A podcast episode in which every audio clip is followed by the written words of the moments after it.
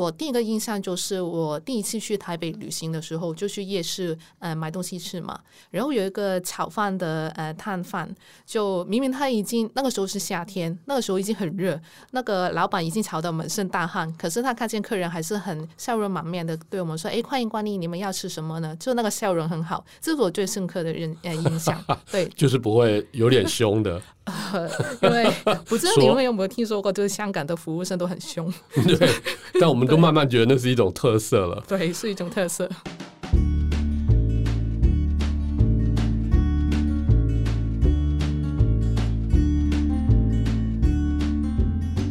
大家好，我是李明聪。放送观点为迷成品 Podcast 的单元节目之一，透过多样性主题介绍及分享名人观点，带领听众领略思想的跨越及美好生活的想象，享受一小时的美好时光。本集节目与方格子 Vocus 合作，方格子是新形态的分享与交流平台，在这里可以享受创作与交流，分享知识及想象。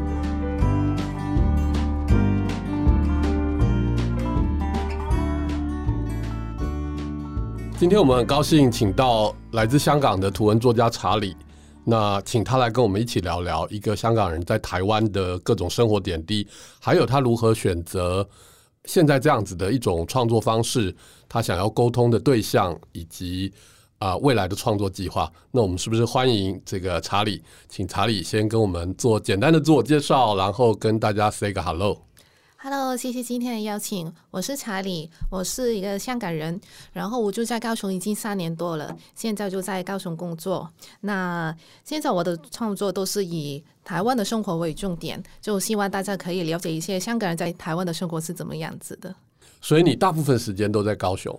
对，住在这里三年都是在高雄。高雄的哪个地方呢？高雄的，其实我住过蛮多地方的诶，嗯，现在就在市区那边，以前就住过山多，住过仁武，很多很多地方都住过。哇，对，你从香港一开始就选择在高雄落脚吗？对，因为我觉得高雄是一个比较方便的地方。那个时候台中还没有捷运，所以高雄相对台北来讲，物价就比较低，而且比较方便，嗯，所以一开始就选择在高雄。天气也比台北好，对，比较接近香港。对，台北很冷，然后夏天又很闷热，就比较不习惯。然后冬天常下雨。对啊，冬天常下雨，而且没有出太阳。甚至现在听说十月底到现在都好像没有怎么出过太阳哎。对对对，对前一阵子台北已经哀鸿遍野了，然后高雄。台南人都觉得啊、哦，幸好我们在南国这样。对，我们现在基本上都是在穿短袖，就很少机会会穿到长袖，就有时候很难理解，哎，怎么台北人说他们那么冷呢？哇，你也学会高雄人的炫耀。是哦。嗯，所以你一开始就在高雄，然后就住了下来。对。那蛮有趣的，在那个之前你来过高雄吗？呃，在这个之前，其实我来过高雄大概三四次吧，就是，所以有旅行经验了。对，也是有一些工作的关系。嗯嗯。嗯那其实我对台湾的印象就是从小就开始建立的，因为我从小就喜欢躲在家里，呃，就是玩游戏，然后我就认识很多台湾的朋友。那个时候其实已经对台湾有个基本的认识，就觉得哎，台湾人好像很热情呢。然后台湾是个怎么样的地方呢？就从小就有这个印象。从小是一九九零年代，大概是我六岁，大概两千年左右。两千年左右，对，对哇哦，好。真的好年轻哦，所以大概在九零后到两千年左右，那个时候其实呃，我们都知道香港当然也有一些变化了。然后你开始对对台湾有一些好奇，主要的好奇是哪些方面的？主要的好奇大概是我从第一次来台湾旅游的时候建立吧。我是十八岁的时候，我第一个去旅行的地方就是台湾，然后那个时候就抱着哎，就去旅行玩一下，认识一下朋友，见一下之前的网友那个心态去。可是来到这边发现，哇，这里的美食好多，而且人很热情。呃，最重点都是那个空间很大，地方很大，就让我就对台湾慢慢有那个兴趣，就开始呃多来一些台湾，就多接触这个地方。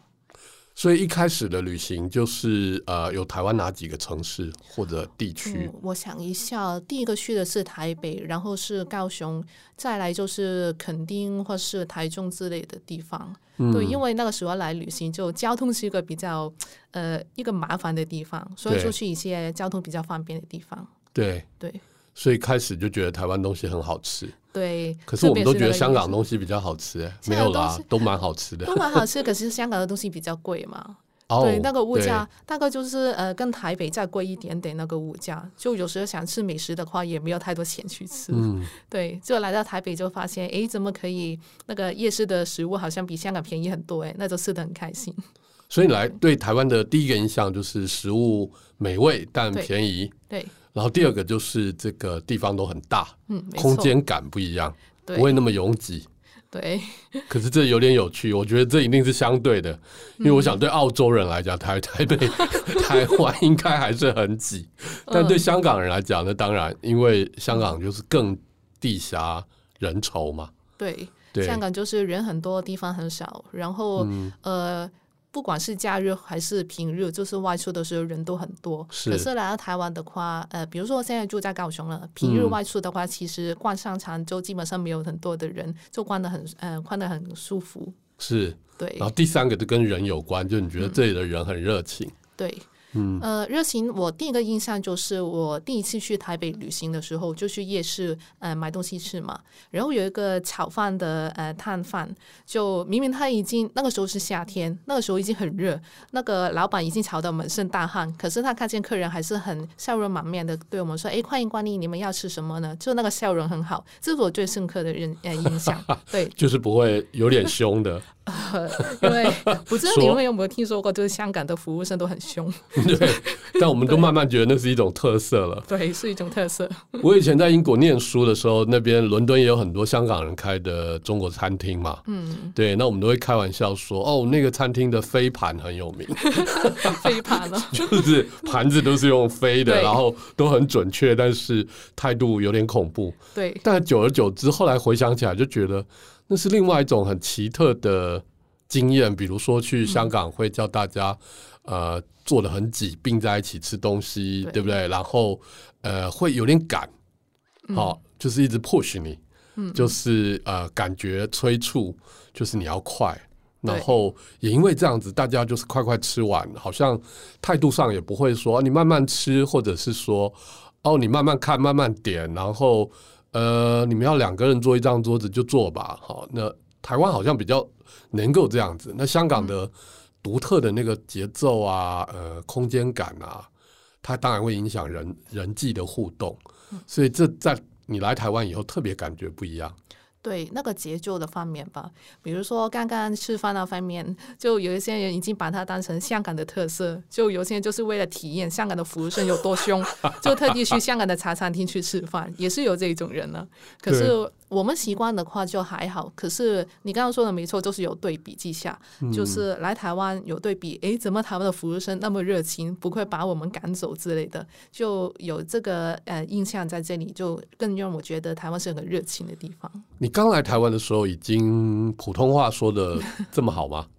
刚刚来的时候口音会比较重一些，会说了。但是口音比较重。哦，因为我们以前在大学的时候也会学过国语，就开始学了，对，就所以其实就比较能讲，对，嗯嗯，而且来旅游来工作的时候也会需要讲国语，而且本来就对台湾的文化有兴趣，有时候就会看一些综艺节目啊，或是台湾的节目之类的，所以也学会一点，嗯嗯，对。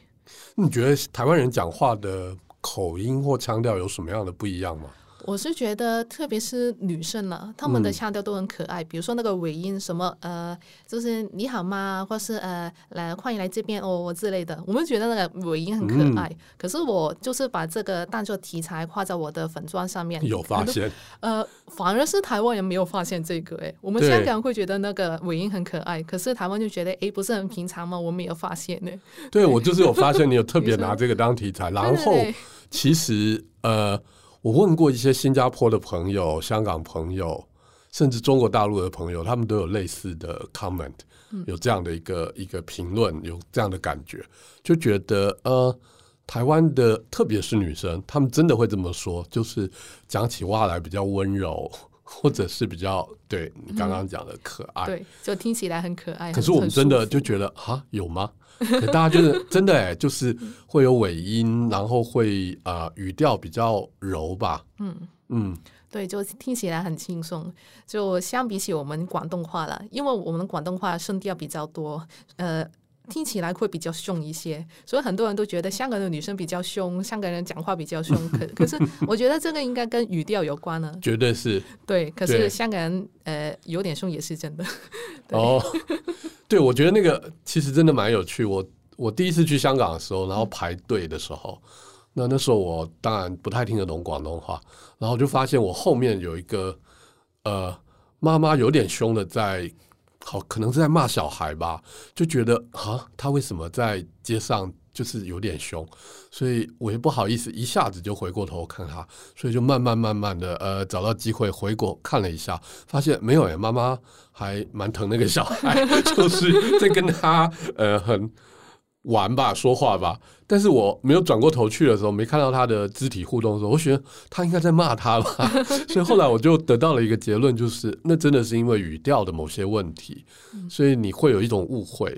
对，对那呃，一方面台湾的说国语的那个语调不太一样，然后另外一方面，我当然也觉得可能是服务业或者整个这个在台湾，呃，可能因为我们。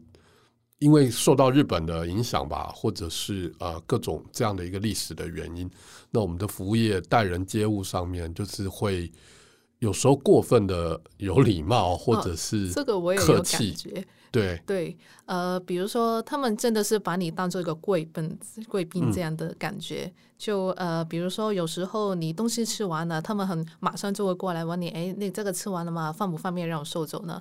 可是，在香港的话，他应该会直接把你收走，所以就不会有多问题。对对，然后另外一个让我觉得就是台湾很热情的地方，大概就是在计程车吧。计程车，每一次你坐计程车的时候，那个司机肯定会很热情的跟你聊很多话。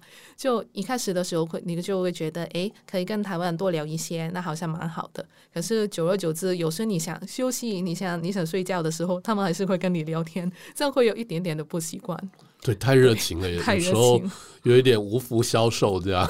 对啊，可是我就觉得就是文化差异吧，就是一个很热情跟一个很冷冷漠的城市这样一个对比。嗯所以，那你来了三年了，嗯嗯，对，在这三年里面，呃，开始从事创作的这个历程大概是怎么样子？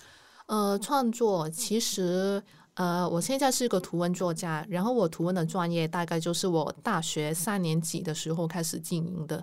那个时候其实就，呃，那个时候我其实一边上班一边念大学，其实压力蛮大的，所以那个时候就把我压力很大，呃，一些工作上的故事就画成漫画，然后就把它放在一个台湾的论坛上，就没有想到那个反应还蛮热烈的，可能是大家工作的压力也很大，然后我画的图都是在骂老板、骂同事之类的。然后大家就觉得哎，很有共鸣呢，所以就慢慢的建立起那个人气。然后因为我在台湾的论坛就是 po 我的漫画的关系，一开始的粉丝都是来自台湾人，可能是因为这个原因吧。之后的粉丝也多半是来自台湾。可那个时候你人在香港嘛？对，我人也是在香港。嗯，所以我觉得这是一个很特别的机会，就是我人在香港，然后也有一群台湾的粉丝，就让我之后有来台湾工作的机会。这样，嗯，对。那个时候为什么会想到要把你的这样的创作 po 在台湾的论坛？嗯，其实这个也是因为我刚刚说的，我从小就认识很多台湾的朋友，然后我对台湾的文化有兴趣，所以其实基本上我在网络上也是比较喜欢上台湾的论坛。我是觉得台湾的论坛好像比较温柔轻松一点，就是大家比较不会骂人。如果到香港的论坛的话，真的啊，对我们压力比较大，所以我们的怨气都会发射在那个社群上面，所以就久而久之，你看久了就会压力很大。所以这应该也是我比较习惯台湾论坛的原因吧。我现在觉得台湾朋友应该多交交香港朋友，会觉得比较正能量，觉得我们好像酸民也没有很酸嘛，然后好像也没有真的那么愤怒。对对，因为如果把你丢到那个香港的社群，那个压力更大，大家发泄的那个程度可能比台湾更加的激烈。嗯，对啊，就那个如果社会的压力太大的话，就很容易就在网络上显现出来。就之前几年会比较严重一些。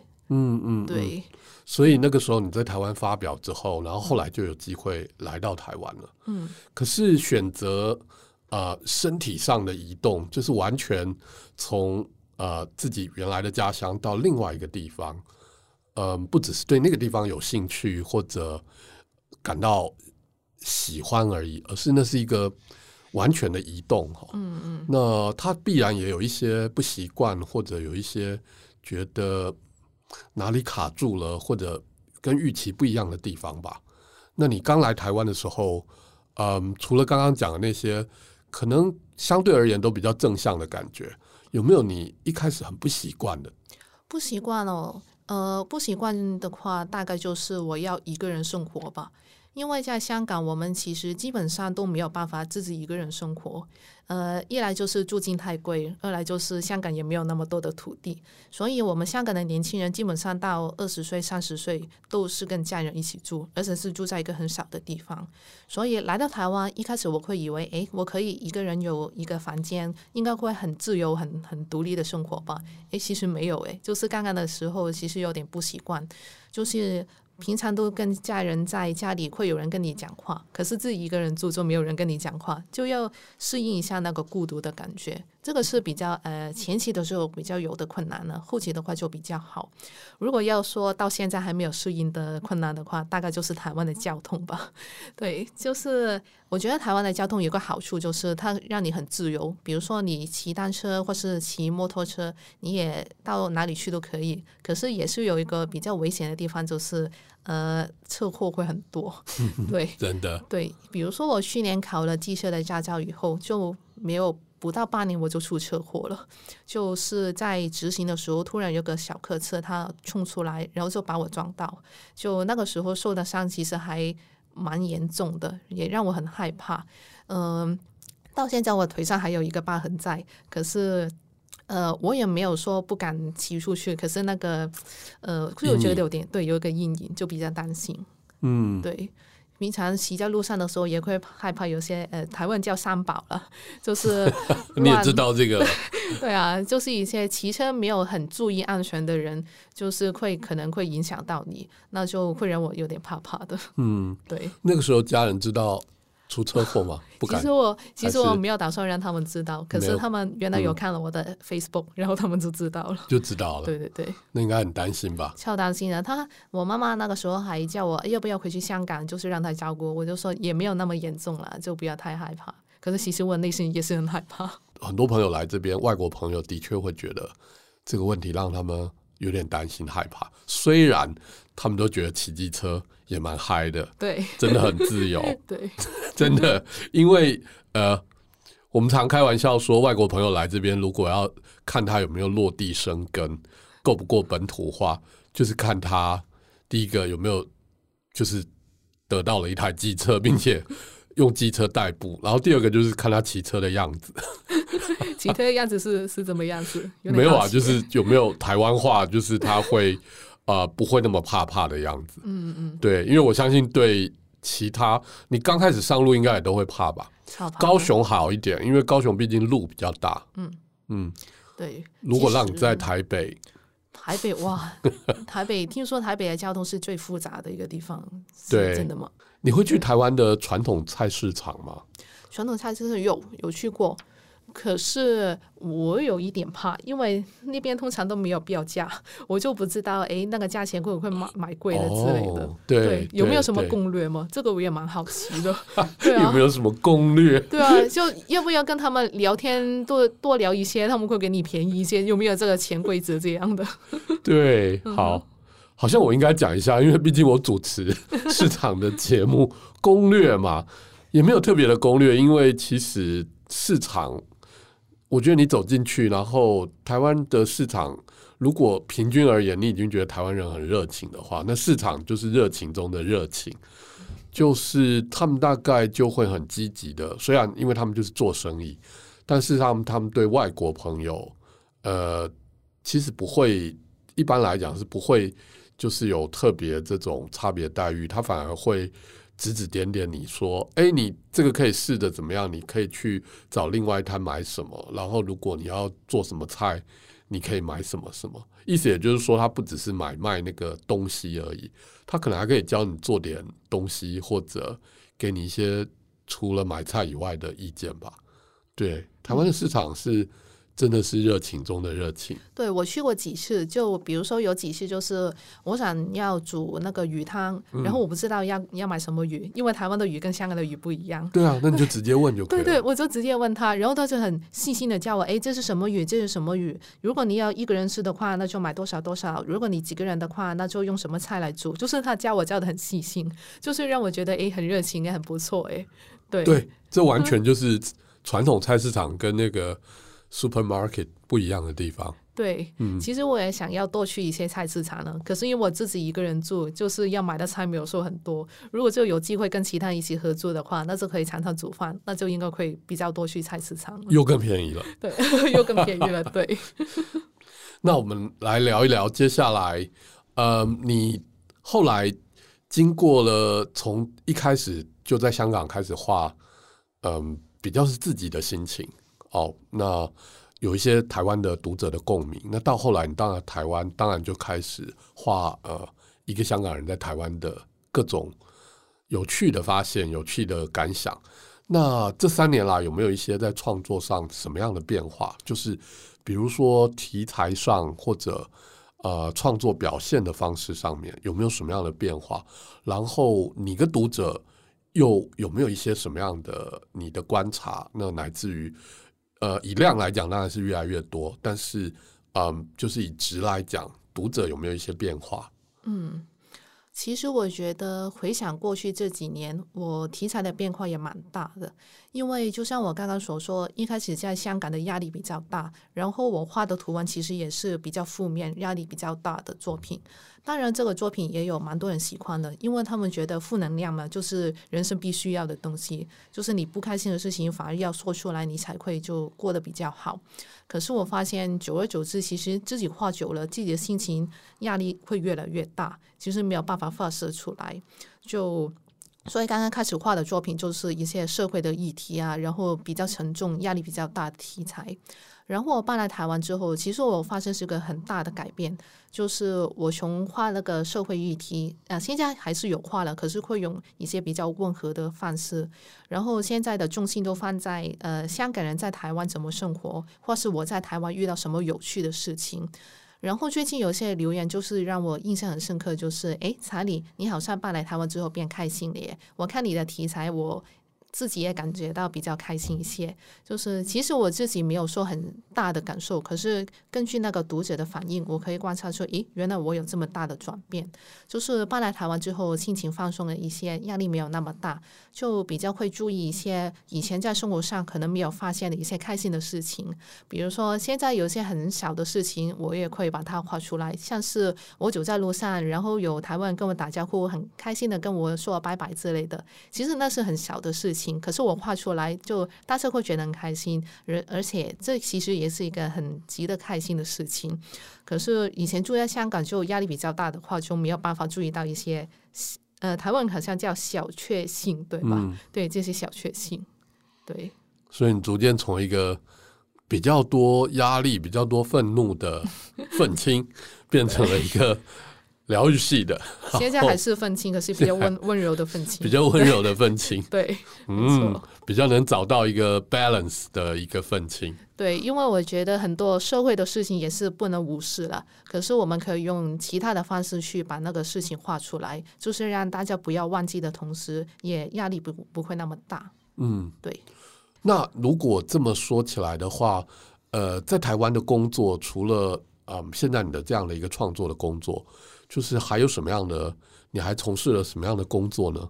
嗯嗯，其实现在除了在公司就是做那个设计的工作以外，我也会接一些案子，嗯、比如说呃，我们做动画，我们做画图或是设计之类的工作，我们也会做，就是有案子就会接。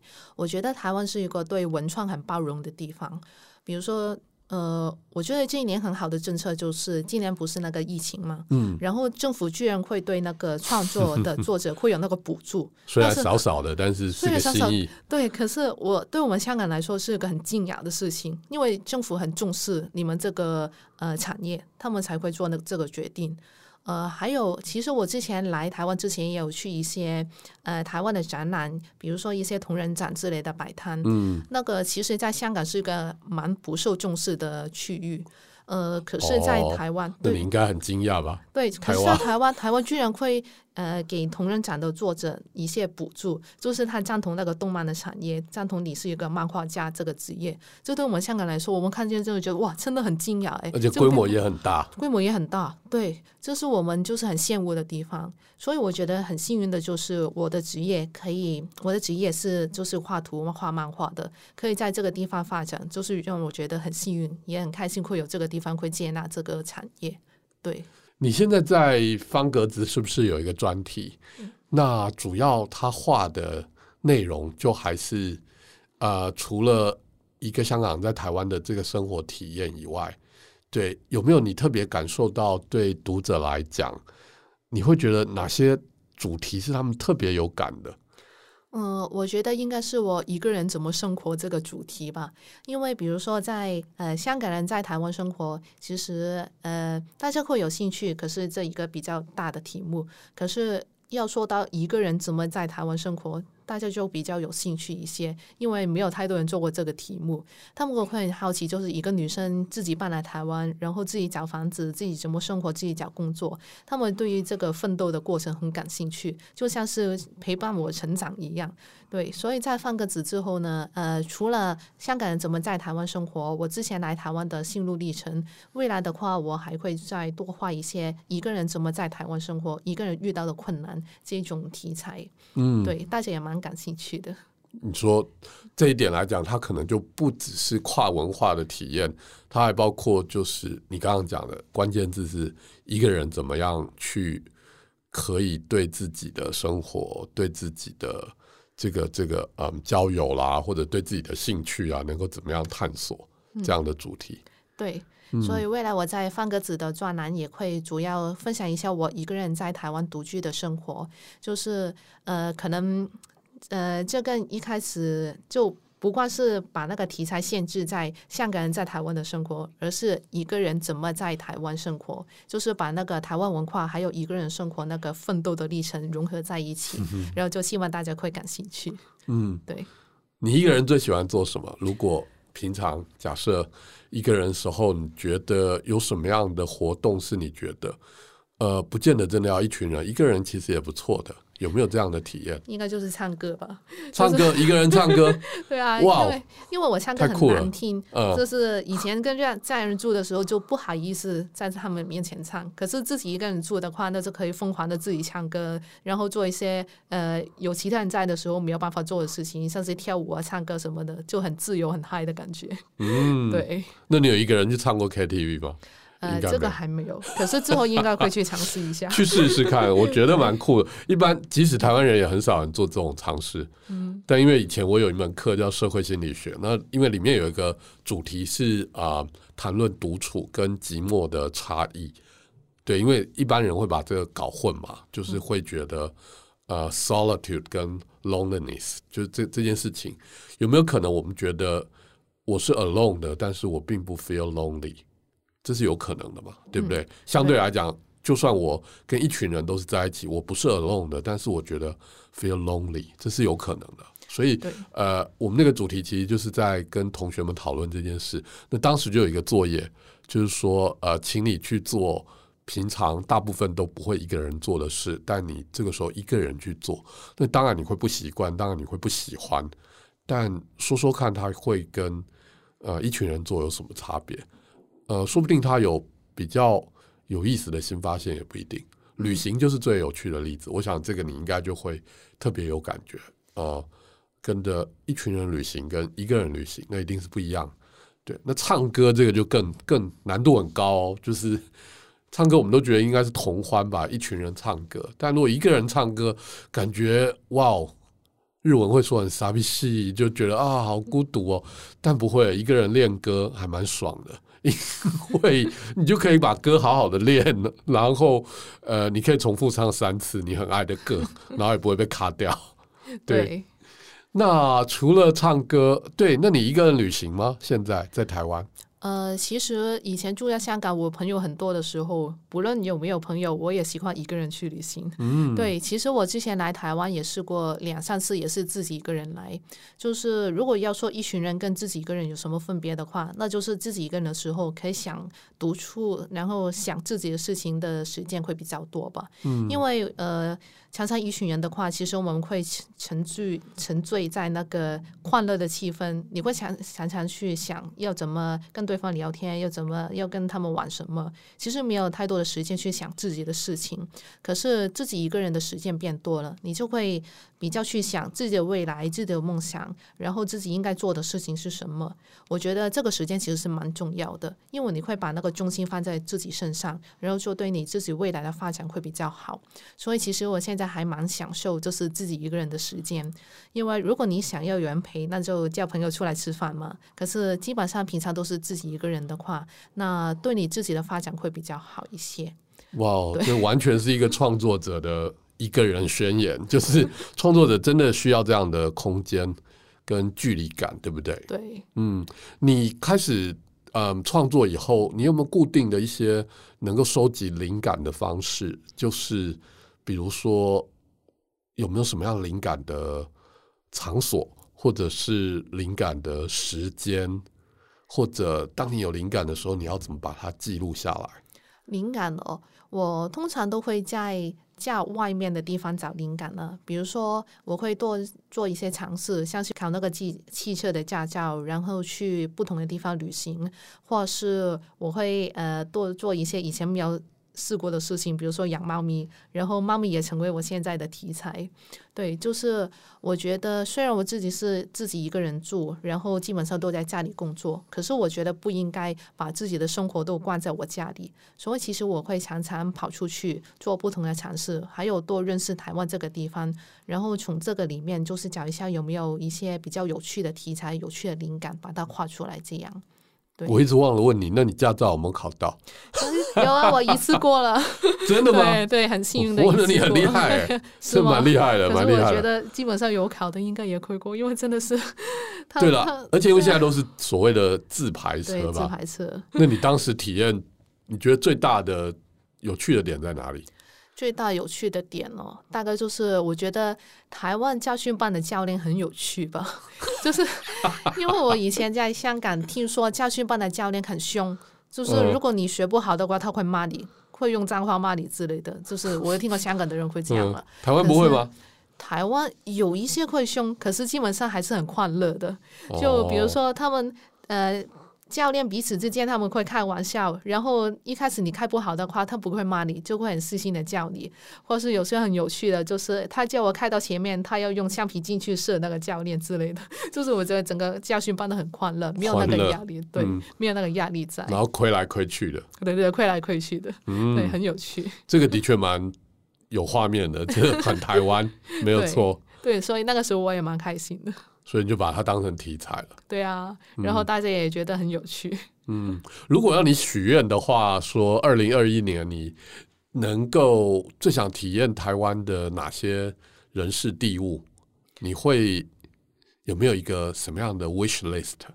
我有一个活动想做的就是跳那个降落伞。降落伞？降落伞？真的？呃，因为我之前有朋友在宜兰玩过那个降落伞，哦、他给我看那个影片，我就觉得哇，好有趣哦，可是感觉好恐怖哦。但是我觉得这是人生应该要体验一次的活动。嗯、呃，本来打算今年去的，可是因为我发现这个活动的时候已经十月、十一月，就是很冷了，是，所以我就打算明年春天或是夏天的时候就去玩一下，就体验一下，顺便当做题材这样。了解。对。还有呢？还有没有？还有哇，很多哎，比如说。呃，多交一些朋友，然后多去不同的地方旅游，然后看看有没有机会交到台湾男朋友之类的，就看看缘分吧。哇，这是这一段访谈最后的一个没重要的 message 嘛？来，这个有任何适合想要跟查理有兴趣交朋友的，对对对，我们可以这个透过他在网络上的创作，跟多跟他互动交流。我相信这个专栏也。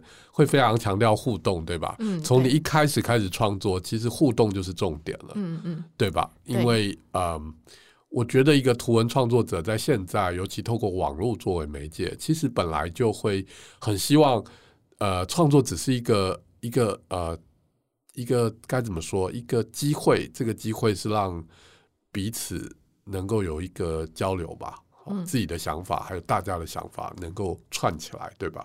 对，嗯，就希望用我的创作，就是引起大家的共鸣，就让大家陪伴我一起成长。就大家有什么意见，有什么生活上的呃事情想要跟我交流的话，也欢迎就是呃到我专业那边跟我说。这样就是希望可以跟大家在网络上交个朋友。查理未来有没有什么样的计划？嗯，我指的是更长期的，比如说在创作上会不会有不一样的挑战的想法？就是除了以目前的这个形式以外，比如说会不会想要呃完完整的画一个长篇的东西呢？或者是其他的形式？嗯，那现在可能可以先透露一下，就是明年我应该有机会在那个电视节目上，就是连载台湾呃查理的动画就。比如说查理在台湾的生活是怎么样，遇到什么挑战，遇到什么有趣的事情，就会在呃电视节目上播放，所以会变成动画，对，变成动画。哇哦，对，呃，或是真人的影片也有机会，可是这个还在规划当中，就呃保留一下，现现在先保留一下，就希望大家会期待。今天非常谢谢查理来到空中，透过 Podcast 跟我们聊，不管从他的创作或者在生活。呃，乃至于未来的计划，那么有一个完整的了解。那想了解更多查理的作品或者迷成品 Podcast 的节目详情，请查阅我们节目的简介说明跟连结，都请上迷成品的网站来进行查询。也欢迎大家对这样的一个节目，好，那有任何的评论、建议或留言，都可以上网告诉我们你的想法。那我们都会在后续的节目中跟各位回答。今天谢谢各位收听迷成品 Podcast 的放送观点的单元，那也再次感谢查理，那我们下次见喽，嗯，谢谢，谢谢各位，拜拜。拜拜。